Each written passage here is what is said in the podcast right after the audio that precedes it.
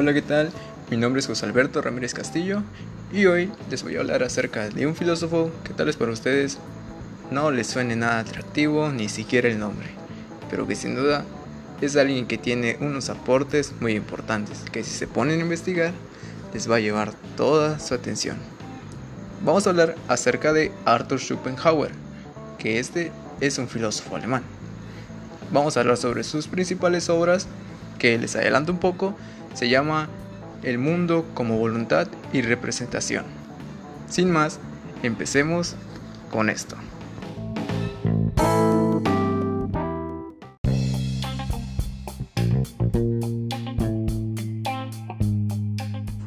Arthur Schopenhauer fue un filósofo alemán que nació en el año de 1788 y murió en el año 1860.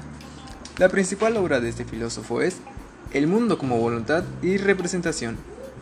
Es fácil caracterizar o saber cómo es este filósofo, ya que él expresa el resentimiento, es incomprendido y malhumorado del mundo. Tal vez por esto se haga uno de los filósofos más buscados y leídos de este libro. En su obra citada dice que el mundo es su representación y que es una verdad valedera para todo ser que vive y conoce. El que llega a conocer esta verdad posee el sentido filosófico.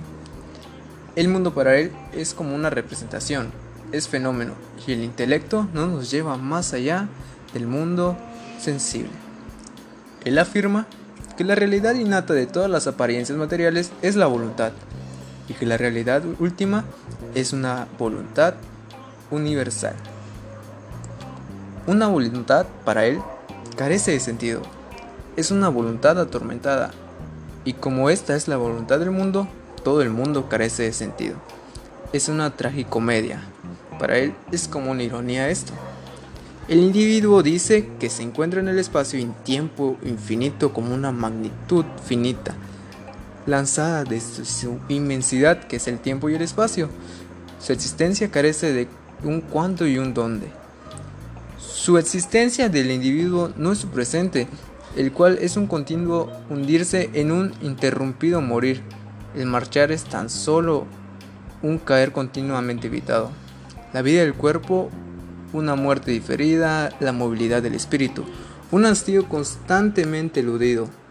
La base de todo querer es la indigencia, la falta y el dolor, algo que sin duda caracteriza mucho a este filósofo, ya que él se opone a esto. Como mencionamos al principio, es algo malhumorado y tiene diferentes pensamientos que los demás filósofos han abarcado o han hablado de sí mismos. Para él, la verdadera irracionalidad se encuentra en hecho desconcertante de que a pesar de todo esto se quiere vivir. Lo que afana a todo viviente y le mantiene en actividad es el impulso a existir. En esto puedo concordar con él, ya que todos estamos aquí por una razón, o todos existimos por una razón, y nosotros buscamos nuestra existencia, nuestro camino, el por qué estamos aquí.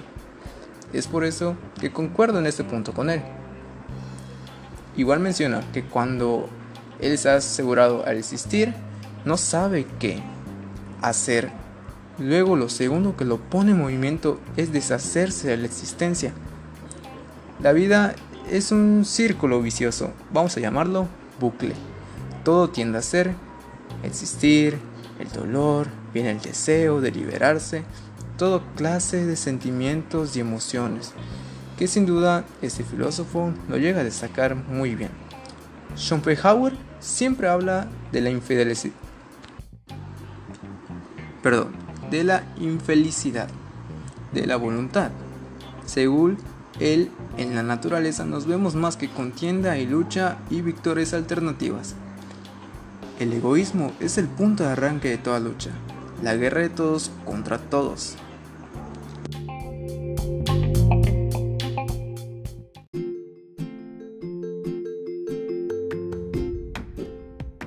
Y para finalizar con este capítulo del filósofo Arthur Schopenhauer, podemos decir que para él la realidad innata de todas las apariencias materiales es la voluntad, que sin duda para él es la más importante. Y tiene razón. La voluntad es algo que nos permite hacer muchas cosas. Sin voluntad nunca vamos a llegar a nada. Ya sea lograr una meta, hacer una tarea, trabajos, proponernos algo, etc. En eso tiene mucha razón este filósofo, ya que la voluntad siempre es un impulso, es una fuerza que hace que nosotros querramos hacer eso, obtener nuestra meta y sobre todo que él la utilizó muy bien. Y bueno, hasta aquí llegamos con este capítulo. De verdad, espero les haya gustado y que no se hayan aburrido. Trataré de hacerlo lo mejor posible en otros capítulos. Sin más, gracias por estar aquí. Yo les mando un saludo y un abrazo y hasta luego.